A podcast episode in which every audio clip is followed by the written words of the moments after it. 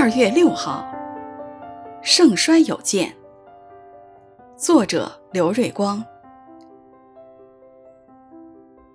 约阿施在祭司耶和耶大教训他的时候，就行耶和华眼中看为正的事。列王记下十二章二节。耶和耶大死后，犹大的众首领来朝拜王，王就听从他们。他们离弃耶和华他们列祖神的殿，去侍奉亚舍拉和偶像，因他们这罪，就有愤怒临到犹大和耶路撒冷。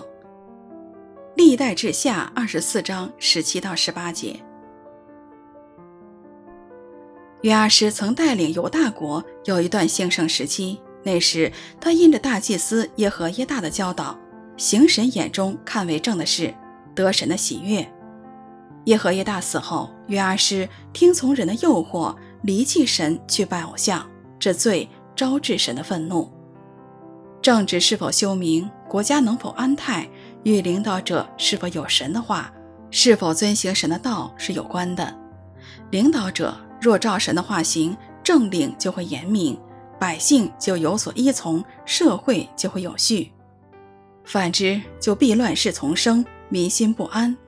即使号称以基督建国的美国，因为总统、法官、议员不照神的话去行，百姓也放任自己，以致世风日下，国家欠缺安宁，每况愈下。什么时候人离弃神，不行神的道，敌人就有机会来欺凌，自己就容易落入险境。这是圣经中屡见不鲜的事实，我们要千万小心，引以为鉴。约阿施在祭司耶和耶大教训他的时候，就行耶和华眼中看为正的事。列王记下十二章二节。